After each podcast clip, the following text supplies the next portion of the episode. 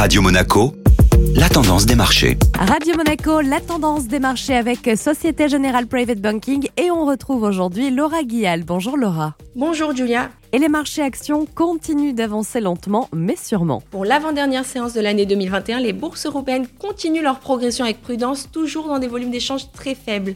L'indice européen Stock 600 clôture la séance d'hier sur une légère hausse de 0,15% et enregistre une performance annuelle de 22,5%. Sur cet indice, c'est le secteur des loisirs et transports qui affiche la plus forte hausse hier en enregistrant un gain de 2%. L'indice allemand a terminé sa dernière séance de 2021 sur une hausse de 0,21%, clôturant l'année à plus 15,8%. Et du côté des valeurs américaines? Deux des plus grands fabricants de puces, Samsung Electronics et Micron Technology, ont alerté que le confinement de certaines villes en Chine entraînerait probablement des retards dans leur fabrication. Suite à cette annonce, l'action microtechnologie perdait à l'ouverture du marché plus de 2%. Alibaba, le géant chinois du commerce en ligne, a touché jeudi son plus bas niveau depuis son introduction en bourse. Le groupe se prépare à vendre tout ou partie de ses actions du réseau social Weibo, ce qui pénalise le titre. La tendance des marchés présentée par Laura Guial. Merci beaucoup Laura.